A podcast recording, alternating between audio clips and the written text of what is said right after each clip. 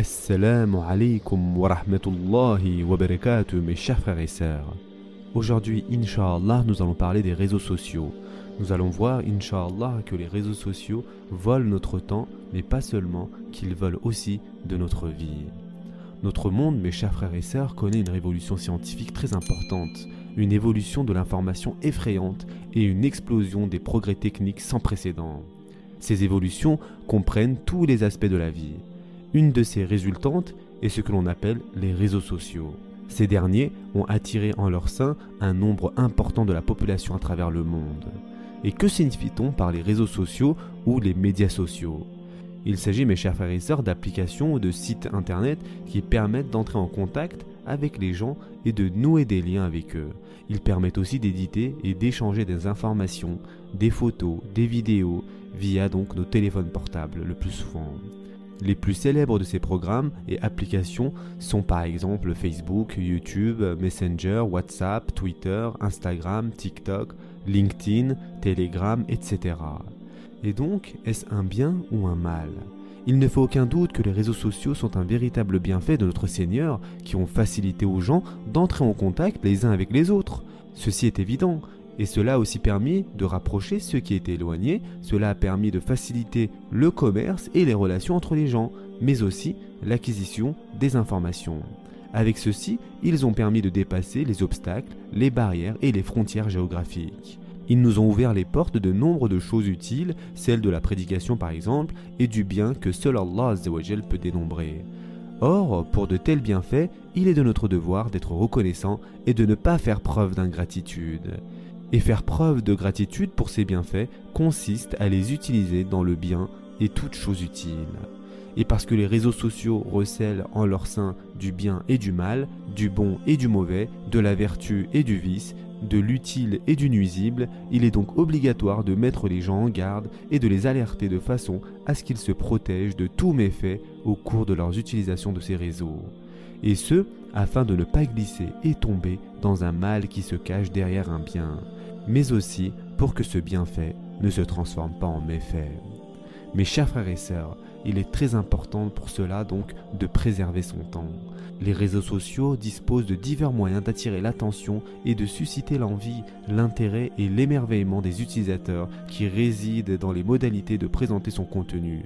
Les utilisateurs les plus férus peuvent ainsi rester plusieurs heures d'affilée devant leur écran sans ressentir le moindre ennui. Ces réseaux sociaux, mes chers frères et sœurs, sont réellement chronophages et accaparent la vie des gens. Et donc, il nous faut des moyens qui nous permettent de préserver notre temps. C'est pour cela que les utilisateurs des réseaux sociaux devraient toujours avoir en tête les moyens qui contribuent à préserver leur temps et donc leur vie. Donc premièrement, il faut connaître la valeur du temps. Le temps est le capital du fidèle avec lequel il commerce avec Allah il l'emploie pour se mettre en quête du bonheur ici-bas, mais aussi dans l'au-delà. Et en fonction du temps passé sans obéir à Allah ou se rapprocher de lui, le fidèle perdra en bonheur dans l'au-delà. Deuxièmement, le fidèle est responsable de son temps. Et en effet, le prophète a dit dans un hadith Au jour de la résurrection, aucun serviteur ne bougera de place avant qu'on ne l'ait interrogé au sujet de sa vie. À quoi l'a-t-il consacré? De son savoir, qu'en a-t-il fait?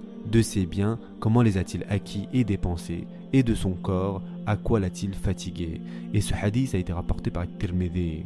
L'explication de ce hadith, mes chers frères et sœurs, c'est qu'au jour de la résurrection, aucun serviteur ne quittera le lieu des comptes en direction du paradis ou de l'enfer avant qu'on l'interroge au sujet de sa vie, à quoi il l'a consacré, dans l'obéissance ou dans la désobéissance, de son savoir, qu'en a-t-il fait?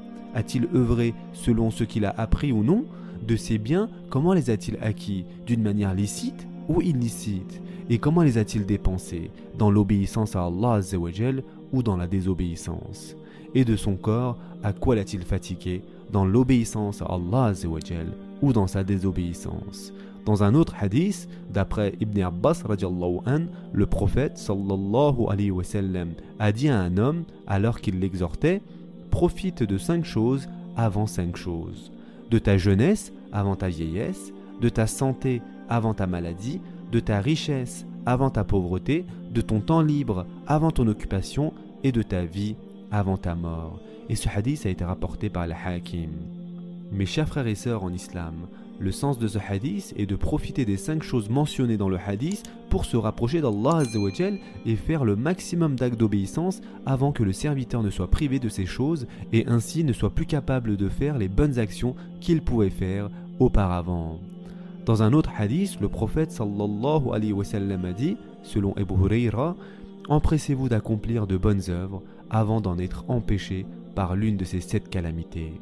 Une pauvreté qui fait tout oublier, une richesse qui pousse au péché, une maladie qui ronge le cœur, une sénilité qui fait radoter, une mort subite, le faux messie qui est le pire mal à venir, ou l'heure qui sera plus terrible et plus amère encore.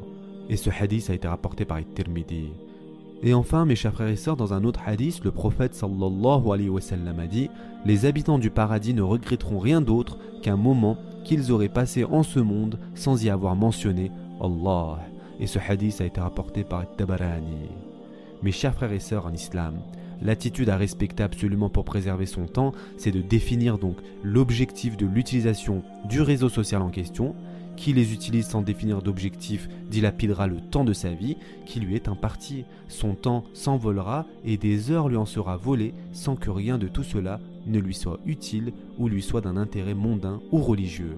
Ensuite, il faut définir un temps déterminé pour l'utilisation du réseau et réaliser l'objet pour lequel on l'utilise. Troisièmement, essayer de déterminer les sources et les moyens contribuant à réaliser notre objectif de façon à ne pas se perdre dans nos recherches. Et enfin, utiliser un moyen pour nous rappeler le temps passé de temps à autre. Et enfin, pour terminer pour aujourd'hui, toujours se souvenir du hadith du prophète sallallahu alayhi wa sallam dans lequel il a dit Deux bienfaits ne sont pas appréciés à leur juste valeur, la santé et le temps libre. Et ce hadith a été rapporté par Bukhari. Ce sera tout pour aujourd'hui. En attendant, prenez soin de vous mes chers frères et sœurs et à très prochainement, Inch'Allah.